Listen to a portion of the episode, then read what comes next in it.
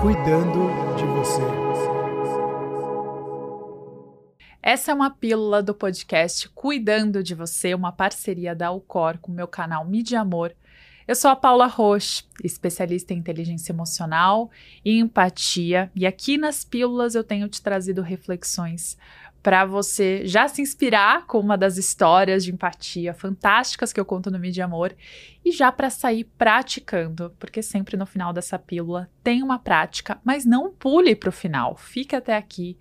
Já se inscreva no canal caso você ainda não seja inscrito. Já curta esse episódio para saber que você tem gostado das pílulas, porque o tema de hoje é um assunto que interessa muita gente. Eu recebo muitas mensagens de pedidos de ajuda no meu Instagram sobre isso, que é pare de procrastinar os seus sonhos. Quantos dos seus sonhos continuam no papel, continuam na sua cabeça, ficaram perdidos em listas de resoluções de ano novo, ou talvez em planejamentos para a próxima segunda, sabe? Na próxima segunda eu começo e nunca se concretizaram. Quantas vezes você já se sabotou? Quantas vezes você já tentou inventar as mais variadas desculpas para não atingir um objetivo porque ele parecia muito distante para você. Vamos entender por que, que isso acontece nessa pílula? E antes de eu te falar mais sobre procrastinação, eu trouxe uma história, uma história muito inspiradora, principalmente desse ano que eu tô gravando a pílula, de 2023, do ator Brandon Fraser. Ele que levou o Oscar de melhor ator pelo filme A Baleia. Não sei se você conhece a história do ator. No Mídia Amor eu postei o discurso dele no Oscar, que é assim, de arrepiar. É muito emocionante. Você vai ter acesso ao link desse vídeo para reassistir, mesmo se você já tiver assistido, porque vale muito a pena. E a história do ator é muito emocionante, muito inspiradora para esse tema que eu quero trazer aqui hoje. É, eu não sei se você já assistiu outros filmes do Brandon Fraser. Ele fez bastante sucesso em filmes como A Múmia, Viagem para o Centro da Terra, George, o Rei da Floresta. E ele tinha muito destaque, muito prestígio em Hollywood. Até que em 2003 ele fez uma acusação de ter sofrido um abuso sexual de um dos bambambãs de Hollywood. E depois que ele fez essa acusação, mesmo a equipe dele tendo pedido desculpas, feito um pedido formal de desculpas, a carreira dele ficou totalmente estagnada. E aí as coisas começaram a piorar na vida do Brandon.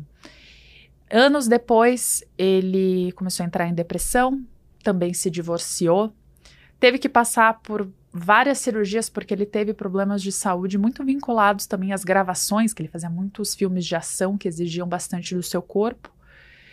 Então ele teve que passar por essas cirurgias e as coisas não iam nada bem. E esse recado é especialmente para você que está vivendo uma fase difícil, porque quantas vezes a gente não está passando no meio de um turbilhão e a gente não consegue ver aquela luz no fim do túnel. Parece que as coisas só vão piorar, parece que não existe uma saída. Eu tenho certeza que o Brandon deve ter se sentido assim por muitas vezes, até porque um dos sintomas da depressão é a falta de motivação. Só que ele persistiu. Tenho certeza que ele deve ter ajuda, deve ter tido ajuda e inspiração de muitas pessoas nesse processo todo. E anos depois, ele fez um filme que foi decisivo para sua carreira. E não, não foi A Baleia, foi um filme anterior, em 2018. Chama 12 Horas até o Amanhecer e foi gravado, inclusive, aqui em São Paulo, onde eu estou gravando essa pílula agora. E depois da atuação dele, que foi muito fantástica nesse filme, o diretor do filme A Baleia fez um convite formal para que ele fosse o protagonista. E aí, depois você sabe o fim dessa história, né? Ele ganhou o Oscar de melhor ator numa atuação emocionante. Não foi só. Quando o filme foi estreado, inclusive no Festival de Cinema de Veneza, ele foi ovacionado por sete minutos por conta da sua brilhante atuação. E olha que nesse meio tempo, enquanto ele não ganhava novos papéis, a mídia foi muito crítica com Brandon, tá? Várias reportagens o chamaram de gordo, careca e velho, que ele estava velho demais para retomar a carreira e para voltar a ter sucesso. ainda bem que o mundo dá voltas. Então, esse é o principal lembrete que eu quero te dar aqui para te ajudar a superar e a driblar alguns obstáculos que te levam a procrastinar. E o primeiro deles é para você não se comparar. É para você não achar que você não está evoluindo numa velocidade suficiente ou a tempo suficiente, porque você olha outras pessoas e você vê que de repente tem muito mais gente que parece que está fazendo mais sucesso ou parece que está chegando mais rápido aos objetivos que você queria. Isso é muito ruim para o nosso senso de amor próprio e para o nosso senso de valorização, porque a gente começa a alimentar crenças limitantes de que talvez não sejamos capazes ou não sejamos merecedores de chegar a um certo objetivo. E todas essas crenças limitantes vão alimentando um medo dentro da gente. Esse medo vai sendo paralisante e vai fazendo a mente inventar as mais variadas desculpas para a gente nem começar a tentar atingir algum objetivo. Então a gente já começa a procrastinar a partir daí. Esse é um primeiro obstáculo que eu quero que você observe, eu quero que você enxergue com muita sinceridade para dentro de si e veja o quanto que você tem se comparado, até porque as redes sociais hoje estimulam muito essa comparação mesmo porque as pessoas acabam postando um recorte da vida. Então, no recorte que a gente vê da vida das pessoas, parece que tá todo mundo vivendo uma vida muito interessante, cheia de viagens, de relações perfeitas, de empregos fantásticos, quando na realidade a gente sabe que não é bem assim, até porque uma premissa da vida é que todo mundo tem desafios e todo mundo tem sofrimentos, claro, em diversos contextos é, sofrimento é um conceito muito subjetivo, não dá para a gente medir ao certo, mas de fato faz parte da experiência humana. E só da gente saber disso, isso já ajuda a gente se oferecer amor, a gente olhar com olhos mais bondosos para a nossa própria história e a gente aprender a honrar a nossa evolução, sabe? Sem partir do ponto de que a gente precisa ser melhor do que os outros, mas de que a gente pode se inspirar com os outros e a gente pode honrar a nossa história, honrar os pequenos passos que a gente está dando. Isso é fundamental para a gente conseguir criar mais confiança e ir em rumo aos nossos objetivos. E outro ponto que faz a gente procrastinar e esse é um recado especial para os perfeccionistas de plantão. Quanta gente não enche a boca para falar, eu sou perfeccionista e ah, isso é ruim, né? Mas no fim das contas eu só quero fazer as coisas direito. Só que excelência é diferente de perfeccionismo. Toda vez que você exagera nas coisas que você quer fazer e cria não só expectativas altas, mas expectativas irreais, e tudo que você faz nunca tá bom o suficiente. Sabe, se você é o tipo de pessoa que faz uma coisa e logo depois revê e muda muitas vezes, depois revê de novo e muda mais vezes, e aquilo nunca tá bom o suficiente, ou até você nem tem coragem de ver o que você fez, porque você já se olha de uma forma muito autocrítica sabe? Já sabotando aquilo que você fez e já deixando de acreditar que aquilo estava bom. Não é à toa que existe aquele ditado que fala que o bom é inimigo do ótimo, porque esse ótimo é esse ótimo vinculado a um perfeccionismo que te faz paralisar, porque como as coisas nunca estão boas o suficiente, as condições para você começar algo também não estão boas o suficiente, também não são ideais. E elas nunca vão ser ideais, nem internamente, nem externamente. Na verdade, a gente se aperfeiçoa no processo, a gente vai melhorando quando a gente se permite entrar em movimento, se permite aprender rápido com os erros que a gente comete, para a gente reorganizar todo o plano que a gente fez, até porque as expectativas que a nossa mente cria, né, são muito diferentes da realidade. Então, quando a gente se coloca em movimento, a gente se permite analisar criticamente tudo que foi feito para ir melhorando, para ir evoluindo. E eu te falo isso por experiência própria. Quando as pessoas assistem os vídeos que eu faço e falam, Paula, você é uma pessoa muito desinibida, muito comunicativa. Eu falo, poxa, mas quando eu comecei anos atrás, não era assim. Na real, eu até fui uma pessoa muito tímida. E essa desinibição na frente das câmeras é algo praticado, até porque é muito diferente conversar com alguém olho no olho ao vivo e sentir a conexão do que conversar como agora eu estou fazendo com um aparelho, com uma máquina na minha frente. Eu preciso imaginar quem está por trás. Eu gosto de fazer esse exercício para que eu consiga ter uma conexão mais genuína, para que eu consiga ter até mais atenção naquilo que eu falo. e eu sei que esse é um exemplo de algo que eu continuo me desenvolvendo, continuo me aperfeiçoando, inclusive eu sou bastante cuidadosa para olhar vídeos de outros comunicadores e usar isso como inspiração, sabe? Sem deixar minha mente querer me boicotar e falar: nossa, aquela pessoa me, se comunica muito melhor que você, você nunca vai chegar a esse nível. Não. Nossa, que aspectos da comunicação da outra pessoa eu gosto e quero usar para me inspirar. Esse é já uma, essa já é uma prática bônus aqui, além da reflexão final que eu vou te passar, para você usar os outros como ponto de inspiração para você continuar evoluindo, para você não se comparar tanto, para você ser mais amoroso e gentil com a sua própria história, inclusive para você não ser perfeccionista. Saiba que a pessoa que você mais admira, admire-a pela coragem que ela teve de se expor, sabe? De fazer algo que faz com que você olhe para o trabalho e fale: nossa, essa pessoa teve coragem de começar e de continuar, porque mais desafiador do que o começo é a gente ser consistente nos hábitos. E tá aí a chave para a excelência, a gente ser consistente nas coisas que a gente faz.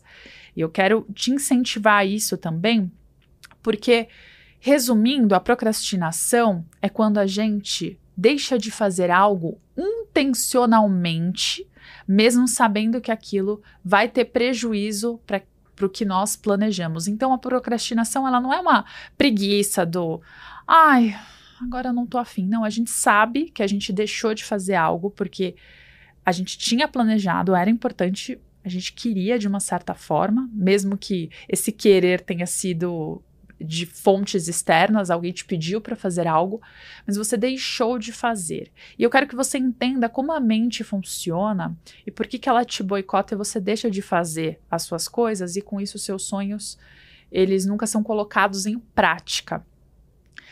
A nossa mente, o nosso cérebro, ele gosta de economizar energia isso, em termos evolutivos, foi muito importante, porque se a gente precisar se pensar em cada aspecto do nosso dia, em cada ação que a gente teria que fazer, desde escovar os dentes, amarrar o tênis, se vestir, dirigir, para quem já faz isso com experiência, seria extremamente cansativo e isso diminuiria o nosso potencial de fazer outras coisas. Então, a mente, para economizar energia, ela entra num piloto automático, em que ela já enxerga uma recompensa óbvia para uma atividade e já coloca a gente para fazer o hábito, né? O famoso ciclo do hábito, trazido pelo incrível livro O Poder do Hábito do Charles Duhigg, recomendo a leitura também e, e que fala, explica por que, que a gente faz hábitos para chegar numa recompensa. Então a mente ela precisa de recompensa para que ela entre nesse piloto automático. E você precisa entender isso para entender também por que, que você se sabota.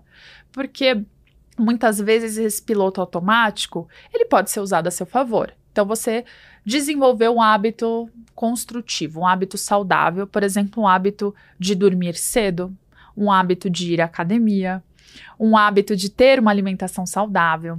Isso já está no seu piloto automático, você já tem horário para fazer, você já tem mecanismos para fazer, você nem pensa muito. A recompensa já é óbvia. Agora, o difícil é que nesse mundo que a gente vive existem recompensas muito maiores e muito mais saborosas, digamos assim, para o nosso cérebro. Já falando em sabor, uma recompensa óbvia é a gente querer comer um doce gostoso, ao invés de co querer comer algo mais saudável, uma salada, por exemplo. É muito mais tentador para o cérebro e para aquilo que é gostoso, que normalmente é uma mistura de gordura e de açúcar, do que ir para o mais saudável, porque a recompensa a curto prazo é maior nessa bomba de glicose, né, no que ela vai fazer com o nosso corpo, do que a recompensa da gente pensar, poxa, se eu comer salada todos os dias, aí sim eu vou ficar saudável.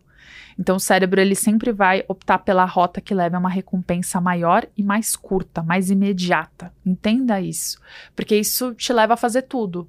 Por exemplo, se você não tem o hábito de praticar exercício físico, vai ser muito mais tentador a sua mente inventar uma desculpa e te fazer ficar sentado na frente de um sofá assistindo um seriado do que se levantar ativamente, se vestir, se trocar, ir até a sua academia, fazer exercício físico, porque a recompensa, ela pode até ser maior, mas ela está mais distante. Então, a mente vai querer te sabotar. Só o fato de você criar consciência disso já te faz se sabotar menos e procrastinar menos as coisas que são importantes para você.